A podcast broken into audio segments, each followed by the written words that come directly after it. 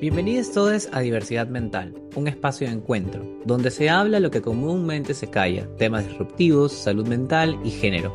En esta ocasión tengo un invitado especial, Alexander Aguilar, y vamos a presentar el tema The Name, un corto para salir del closet como chico trans. ¿Qué te parece si empezamos?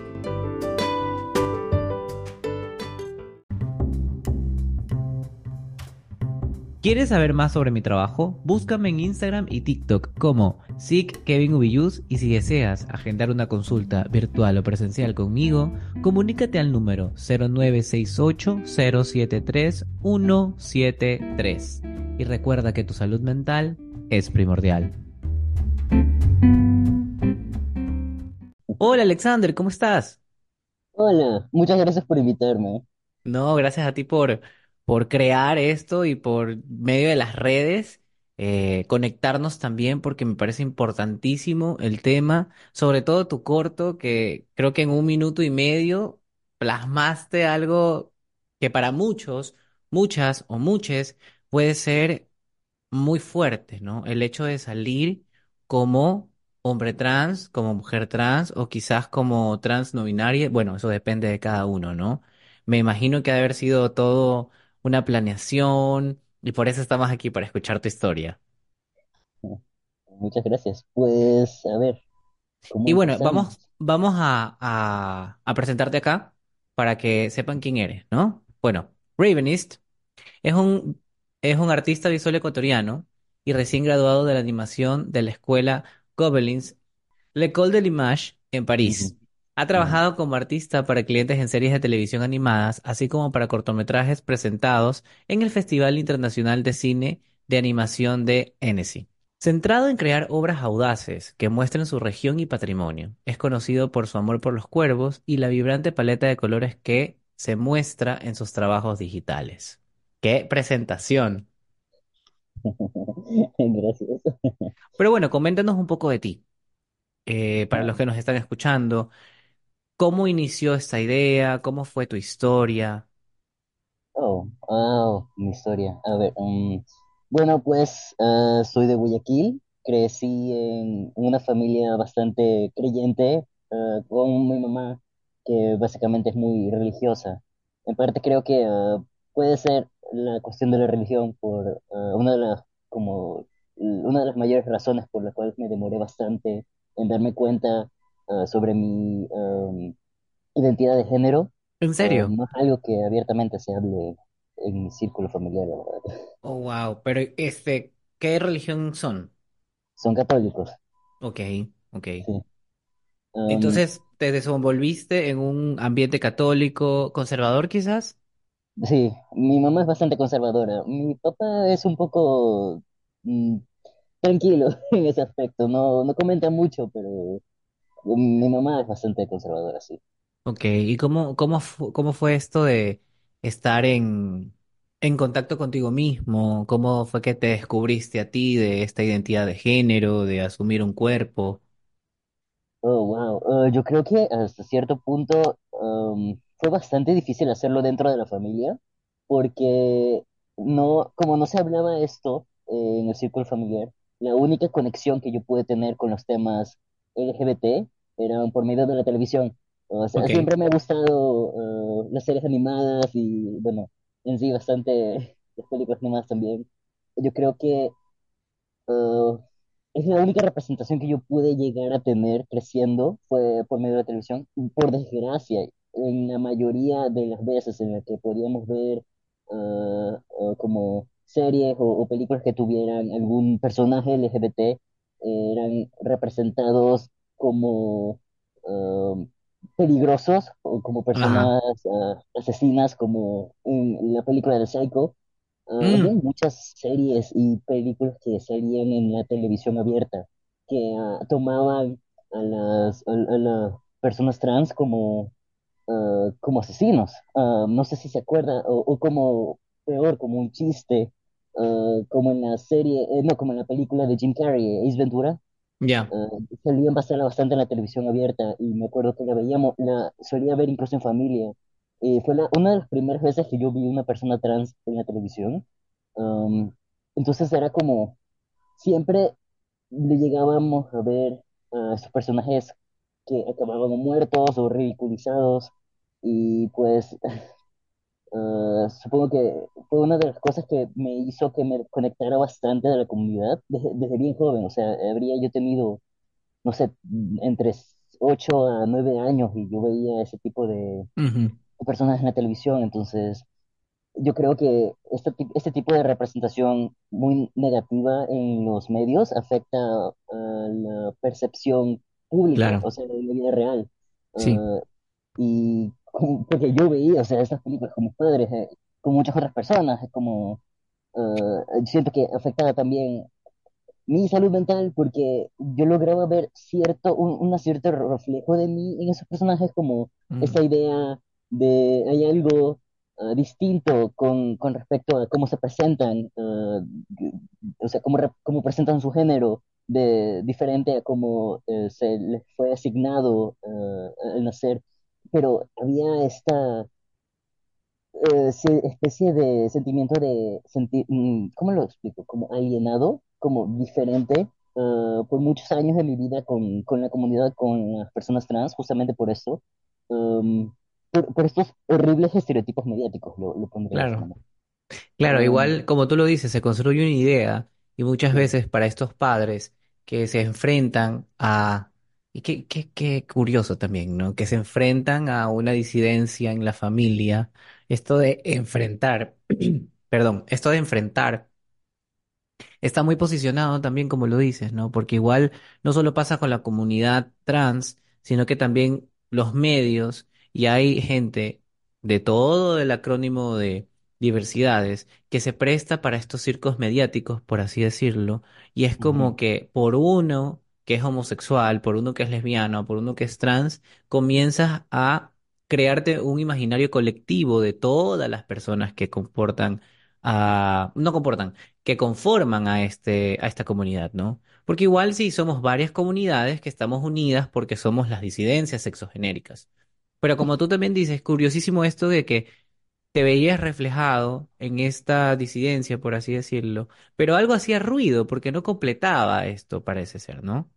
Sí, no, no completaba, es más como estos, estos temas no se tocaban nunca en casa, era que me daba un poco de miedo siquiera tratar de enfrentar estas dudas que yo tenía eh, conmigo mismo. ah, y es como, era bastante difícil. Sin embargo, um, o sea, tampoco puedo decir que toda la representación del media era mala, Era negativa, pero claro. pero ya como después de los años eh, se empezó a ver cosas mejores en, en la TV. Yo creo que en, en la actualidad hay muchas películas y series que son buenas. No sé si has escuchado de la serie de Pose. Sí, me encanta. Es increíble. me- me- Sí, sí, la verdad es que es muy fuerte y, y es como debería ser cultura general, porque también aquí se ve la realidad de las mujeres trans en los 80 y cómo fue esta ujú, transición, también de, se, eh, no sé si me equivoque, pero también se ve un poco de cómo fue el origen del Pride, el, el origen de las houses, el origen de cómo salía esta gente que era disidente, no solo trans, sino que las madres eran mujeres trans, ¿no? Y también me pregunto. ¿Y los hombres trans dónde quedaban? Porque me, me imagino que de seguro han de haber existido. sí. Pero, ah, o sea, la serie me parece fantástica. O Sí. sea, es, es una de las Es la, una de las únicas series que yo he podido ver que cambia totalmente la narrativa de ah, que, que hemos tenido esta idea de personas trans. Bueno, en especial de mujeres trans, es cierto. En la, la serie lo tocan bastante más a, a Electra, como, como me encanta. Pero ah, ofrece um, como retratos más auténticos Y de una la... propuesta distinta también, como tú lo dices. Sí, ajá. E- Es cierto, o sea, eh, creo que son... um, representan una de, de una manera auténtica y comprensiva ah, de las, personas trans. Es como que trata de cambiar esta idea de, sí, lo que tenemos en, como que le da un viraje al paradigma de qué es ser trans mediante un, como que un, un uso mediático, la televisión o la serie. Ahorita se me viene a la cabeza de representación de hombres trans. Ah, Élite, aunque bueno, ya Élite ya aparece, no sé, novela larguísima de tantas temporadas. Lo único bueno es que Élite sí hay este enfoque de género, hay también, eh, mezcla todo esto de la inclusión, que no solo la inclusión de las disidencias sexuales, sino también de las razas, de las etnias.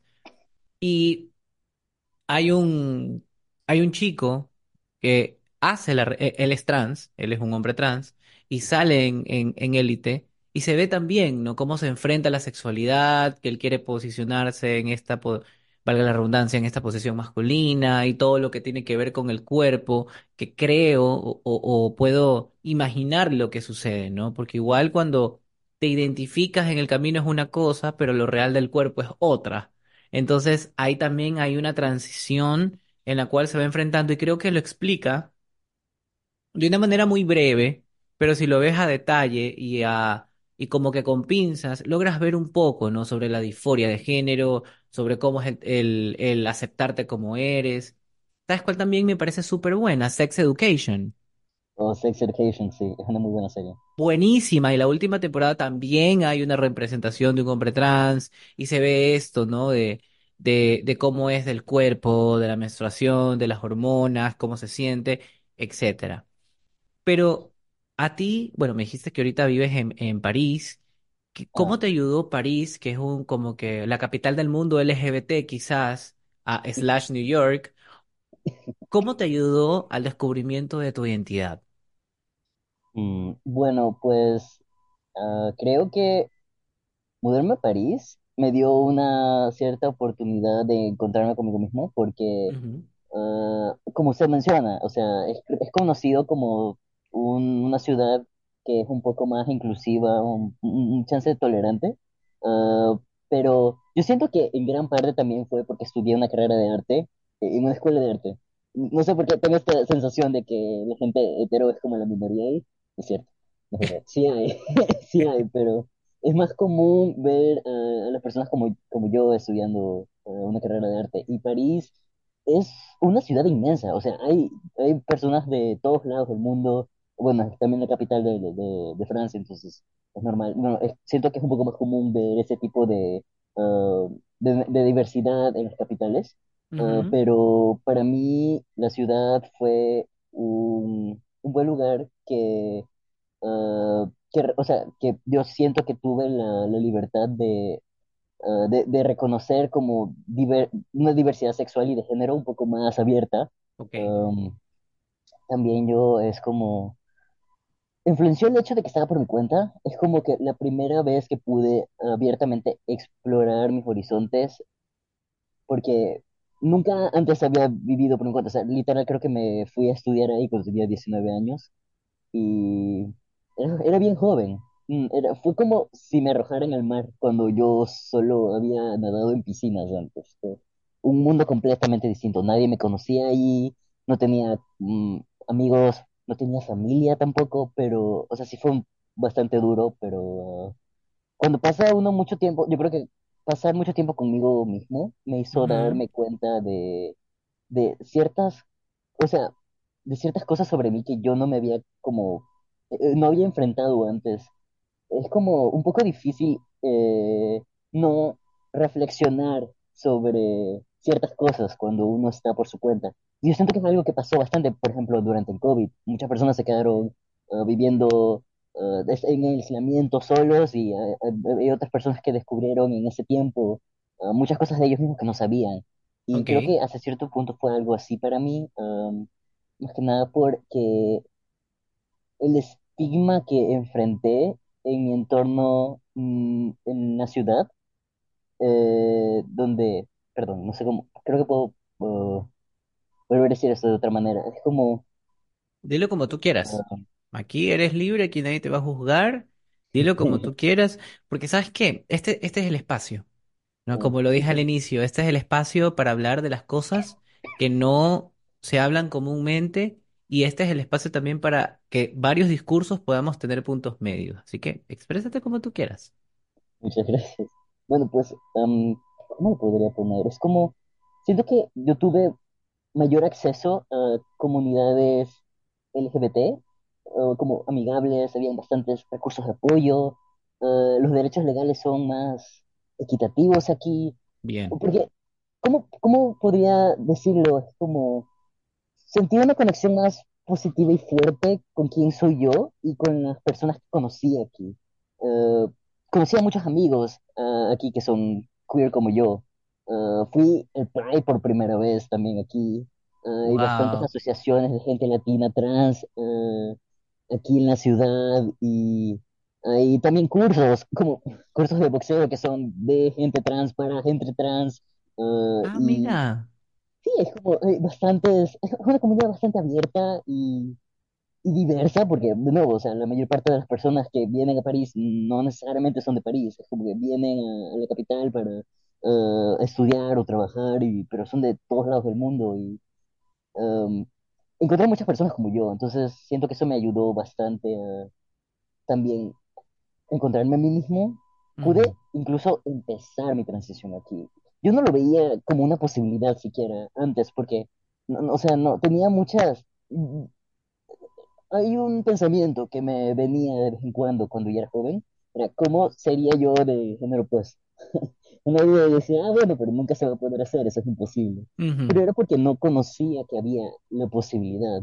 Entonces, ah, estar aquí y ver que, que eso era posible fue como um, un, un cambio, un cambio total de, de, de, de las reglas del juego para mí. Yo era como que, wow, se puede, se puede cambiar de... Puedo pasar a Claro. aquí, fue, ah, fue genial. Entonces, Yo entonces, ahorita con lo que me cuentas, Ajá. esto tuvo como un, eh, a ver, esto fue como la primera roca o la primera piedra para la idea de tu creación del corto. En parte, yo creo que Ujú, y es porque tuve, tuve una, una, mm, una apertura a, a- a- a estos temas aquí. Eh, Son cosas que yo no, no siento que pude haber expresado de otra forma antes. La ciudad siendo bien, ¿cómo, lo digo? Perdón. la ciudad siendo bien diversa, siendo bien abierta y todas estas personas que yo conocí que me hicieron darme cuenta de, de- de muchos aspectos de, de, de mí, que yo no, no quería ni reconocer antes fue, lo hizo un poco más fácil de poder enfrentar estas cosas. Entonces sí, yo podría decir que eh, de alguna forma todo lo que viví en estos últimos eh, cinco años aquí en la ciudad eh, me ha ayudado a, a- a como inspirarme para hacer este corto pero en parte también, o sea,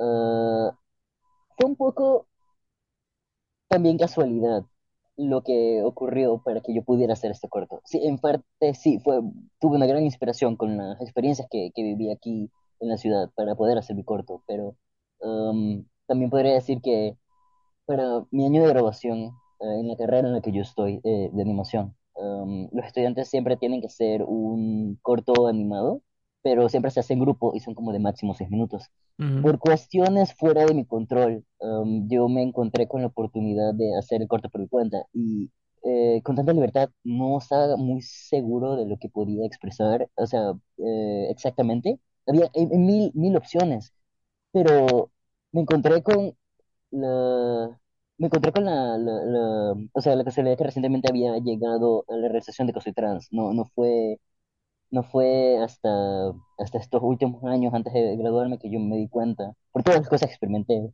Um, en- en- pero no sabía cómo compartir esto con mi familia, ¿entiendes? O sea, es como, eh, es bastante para una persona de procesar.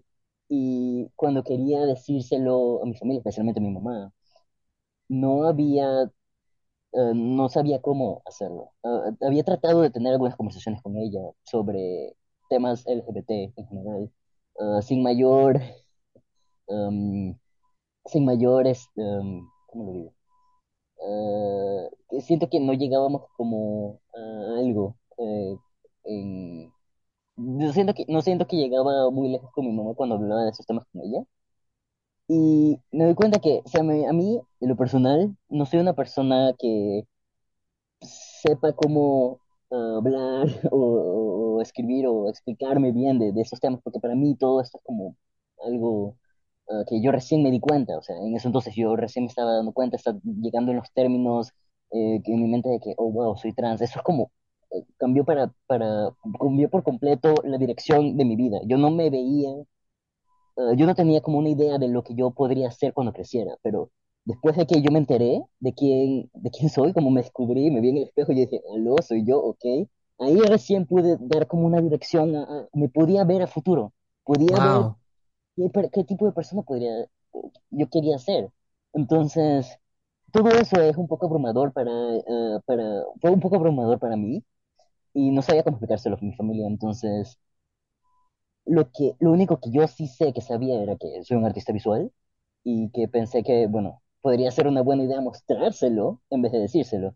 Mm. hay una regla en animación que se llama ah, Show Don't Tell, que básicamente es muestra, ah, pero no lo digas. Cuando tenemos una escena, en, una puesta en escena, lo más importante es tratar de hacer al, al- al público de entender lo que está pasando sin usar el diálogo la mayor parte del tiempo. Y mi corto no usa diálogo para nada.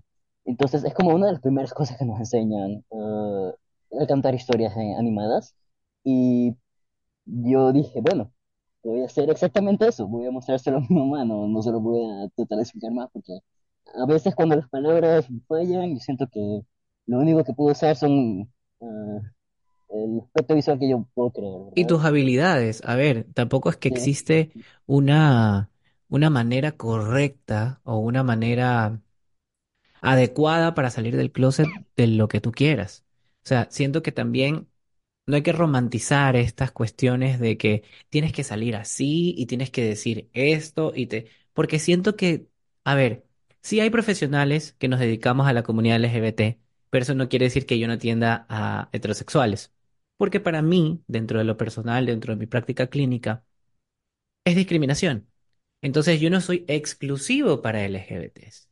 Yo soy un psicólogo LGBT que me sirvo de ese significante, bueno, ese acrónimo que tiene bastantes significantes, pero es porque yo me identifico en la comunidad y porque a mí me sirve como un safe space para mis pacientes, para que vengan, para que sepan que aquí no va a haber discriminación, no va a haber ninguna, ay, pero eso deberíamos cambiar o no, porque ya he tenido varios pacientes que llegan con, es que no me entendía, no me escuchaba, no me quise, no me quisieron atender porque quería ir a terapia pareja con mi, con mi novio etcétera, etcétera, etcétera, lo cual me parece ridículo, porque un psicólogo, psicóloga o psicólogo no tiene que andar sectorizando ni, ni tampoco discriminando. Y esto también va para los psicólogos LGBT, que es como exclusivo. No, no, no, no, no. Si alguien nos ve y quiere atenderse con nosotros y es de la orientación que sea y del sexo que sea, bienvenido, bienvenido, bienvenide. Bueno, eso es lo que yo predico. Pero justo con lo que tú decías, ¿no? siento que también existe como ahora un manual para poder salir del closet, ¿no? Tienes que hacer esto, tienes que decir esto, tienes que actuar así, No, cada uno es particular y puede elegir, y tú elegiste un corto, yo lo vi y la verdad es que me emocioné sin ser trans, eh, yo soy un hombre gay cisgénero, pero me emocioné tanto porque a mí me recordó cuando yo me levantaba temprano a ver Cartoon Network y veía a las chicas superpoderosas, Pokémon, y era un niño recontra feliz y andaba correteando por todos lados, súper inquieto. eh, pero también existen estas cosas desde niño. Existen estos también descubrimientos que muchas veces las personas no saben cómo explicarlo, ni tampoco existe un manual. Y, me encantaría que no exista, porque estoy seguro que lo van a, lo van a crear. ¿Pero por qué? Porque No. cada uno, en su posibilidad y en sus habilidades, tú lo hiciste con un corto, y la verdad es que me fascinó, y sobre todo cuando me enteré que eras ecuatoriano y pero guayaquileño, o sea, fue como, al fin hay una representación trans masculina triunfando en París, por así decirlo, pero también pudiendo ser un referente para las personas que también nos acompañan en este trayecto en la comunidad, ¿no? O sea, son cuestiones que acá no se hablan así a voz populi, sí, ya hay más resonancia, ya hay más representación, existe ya un ministerio de la diversidad, genial por ese lado, pero también son estas pequeñas obras, pequeños pasos, los cuales deben ser mostrados, ¿no? Y la verdad es que Genial, sensacional lo que estás haciendo y cómo también pudiste expresar algo muy personal a alguien que amas mucho, ¿no? Porque cuando uno quiere hacer esto, uno trata de no dañar a nadie y a veces sin querer se dañan relaciones, vínculos o cosas.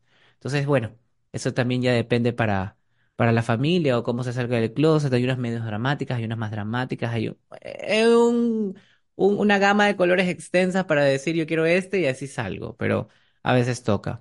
Ahora, tus inspiraciones para el corto, ¿cuáles fueron? Ah, bueno, eh, este, este corto fue creado en sí para enfatizar mis experiencias y mis miedos y confusiones de los años en los que yo estaba en formación con mi mamá. Pero si podría decir es, inspiraciones específicas, yo diría que en parte con mis intenciones era como darle a, un- a la audiencia esta sensación de nostalgia. Entonces, querí- agarré inspiración directamente de este tipo de dibujos animados antiguos, como Hanna-Barbera, ah, y las series de cómics como Condorito. O sea, tienen, tienen este feel bien nostálgico, ah, que es como un estilo un poco retro de los años 50 que yo siento que conecta bastante conmigo, porque pese a que yo no estaba, bueno, yo no había nacido cuando estas series salieron, ah, siempre los ponían eh, después de, de venir de clases, eh, los Ujú. ponían en la televisión y yo lo veía con mi familia. Entonces es como, siento que lo, am, a ver, ¿cómo lo digo? Incluso si el público no está familiarizado con el tema del que yo estoy discutiendo en mi corto, porque, o sea, es como, yo siento que es un poco más específico para la gente, la comunidad LGBT, ah, pero aún si no están familiarizados con el tema, yo siento que podrían llegar a tener esta sensación de, yo he visto esto antes, ah, ah, al ver mi corto, porque e- este ambiente general les da como estas pistas de, ok, ah, esto ustedes lo han visto ya en los programas de televisión antiguos, pero es como una nueva perspectiva, ¿verdad? En Claro. sí, yo eh, quería utilizar también este, este, este estilo para dar a mostrar que nosotros como gente queer siempre hemos existido, o sea, siempre hemos estado. Y yo siento que era una, una manera como para representar eso. Am, y creo que esas podrían ser, yo creo que esas serían las, las, las inspiraciones principales que yo usé para mi cortometraje, al menos en el ámbito visual. ¿Y Pero sí, cuánto en tiempo te sí. tomó hacerlo? ah, seis meses. Seis meses fue Wow, de inicio a fin. Yo produje, wow. dirigí las, el corto por mi cuenta. Todo tú, absolutamente Sí. todo tú. Wow, wow, wow. Tuve un poco de ayuda al final ah, con ciertas personas que ah, hicieron como la limpieza de ciertas, ah, de ciertas escenas en animación. Um, y todos están en los créditos de, de mi corto. Pero en sí, ah, sí, o sea, toda la cuestión de la, de la organización del corto, de la preproducción, la producción y la postproducción, eh, lo hice yo. Wow. Y bueno, esta creo que es la pregunta del millón. ¿Cómo fue la reacción de tu mamá cuando vio el corto? Oh, wow. A ver, um, si me acuerdo bien, uh, mi mamá, o sea, toda mi familia sabía de que yo estaba trabajando en este cortometraje, pero no sabían de qué trataba. Entonces Ujú, era como esta especie de, de duda de, oh, ¿qué, qué es lo que, de- qué- cuál es el tema, o sea, de qué va el corto. Nadie sabía, ni siquiera creo que mis, mis compañeros de clase sabían ah, de qué iba el cortometraje. Entonces, creo que casi todo el mundo se llevó la sorpresa eh, el día de la graduación. Eh, fue el día de mi graduación que hicieron la proyección de todos los cortos y mi mamá estaba allí. Ella había viajado desde Ecuador, ah, son como 14 horas de vuelo, pobre mamá, ah, y proyectaron el cortometraje. Era una sala un poco pequeña, con los, los familiares y los graduados. Ah, yo no estaba sentada a la par de mi mamá, pero mi mamá está sentada como unas dos, tres filas atrás mío. Ah, Me acuerdo que, esto, esto juro, se mostró, se mostró el corto y a lo lejos logré escuchar un grito de mi mamá, porque mi mamá tiene una voz muy peculiar. Ella, eh, aparte, um, ella solamente habla español, no habla otro idioma, entonces era fácil de distinguir entre, entre más de personas que hablan francés. Escuché un pequeño gritito que decía, es para mí, lo hizo para mí. Porque en el corto, al final, el de los créditos dice para mi mamá. Porque quería, o sea, no hay, no hay diálogo en este corto, no hay, eh, no hay nada más que eh, las letras al final, cuando se termina el corto. Eh, todo es bien visual. Entonces yo quería que supiera que era para ella y le, puse para mi mamá. Y entonces fue lo que escuché eso, eh, que eh, según lo que me dijeron también mis amigos que se sentaron al lado de mi mamá, fue que ella estaba llorando cuando lo dijo. Um, entonces, siento que fue, fue un momento un poco emotivo para ella y para mí después cuando los vimos, de- después de que se presentó el corto. Hablamos, em, siento que tengo bastante suerte porque mi mamá aún si no lo entiende, es como me dijo, me dijo que aún así me quiere, me ama, me adora y que eh, esto, este tema es como muy complicado para ella, pero va a tratar de entenderlo. Entonces, para mí eso en ese momento fue, fue suficiente, fue todo lo que, todo lo que quería y más incluso. No, no sabía cómo ella iba a reaccionar, me sorprendió bastante. No, no, no lo sé, es como, eh, me alegra de alguna manera haberlo hecho de la manera eh, en que, pasó. Creo que fue una buena forma también, ¿no? De, y aparte parecía como un tributo, ¿no? Eh, que lo, que lo haya visto en el, en el final de tu carrera, como tu trabajo final, como algo que venías preparando. Me encanta esa incertidumbre que le meten los artistas, ¿no? De que como que se vienen cosas y todo, pero es como muy, o sea, eh, la pista que tú crees que vas a obtener, cero, porque termina siendo otra cosa mucho mejor y impactante. Pero qué bonita esta reacción, ¿no? Que al final, después de todo lo que haya tenido que procesar, y eso también yo le digo a veces a mis pacientes, de que a veces la familia se demora en entender ciertas eh, cosas o quizás en aceptarte como tú eres, pero a la final termina siendo familia. Y nos pasa a todos los del acrónimo. Creo que no hay ninguna salida del closet gloriosa o quizás eh, perfecta, porque nos pasa a todos. Cada familia tiene su historia y por ende tiene sus prejuicios. Entonces, al momento de tener que configurar todo esto, al momento que tener también que reconfigurar cómo ella te veía a ti, cómo te crió a ti y cómo tú elegiste ser, hay un cambio también y hay una transición en ella, ¿no? De poder llamarte tal a tal, de verte así ahora como eres, de también poder saber de que eres distinto y a la final eres grandioso, por así decirlo. Pero son estos pequeños detalles que muchas veces las familias, bueno, hay algunas que no lo aceptan, ¿no? Y hay otras que te dan todo el apoyo, pero también hay una transición en ellos, sea cual sea el acrónimo. Y creo que Wow, el hecho de que tu mami haya llorado, de que haya dicho que es para ella, ya fue algo, ya se movió algo, ¿no? Ya, ya hubo otra sensación, otra mirada. La verdad que, Ravenist, le he pasado increíble contigo. Gracias por compartir tu historia. Es súper importante, creo que para nuestra comunidad y más que todo como ecuatorianos, porque hace falta esta representación latina ecuatoriana, creo yo. Porque tenemos ese sabor, ese flavor que quizás le falta a muchas otras cosas y además que esto sirva para eh, futuras generaciones que si no saben cómo decirlo puedan utilizarlo, que si no este, también se inspiren a poder crear cosas, ¿no? Salir del closet no es solamente ver a tu familia y llorar y decir quién eres, sino también puede ser una representación artística que dé algo tuyo, que pueda ser como un tributo a quien tú eres y también a tu familia. Entonces, muchísimas gracias. Eh, esta es tu casa, así que nada. Muchas gracias por tenerme, por tenerme aquí, por invitarme, por escucharme, por hablar. Fue, fue genial tener el set. Ah, gracias de nuevo. No, gracias a ti. Espero vernos pronto, así sea en París o acá, pero la verdad es que acá también es, es tu casa, diversidad mental, y nos vemos en otro episodio. Chao. chao, gracias.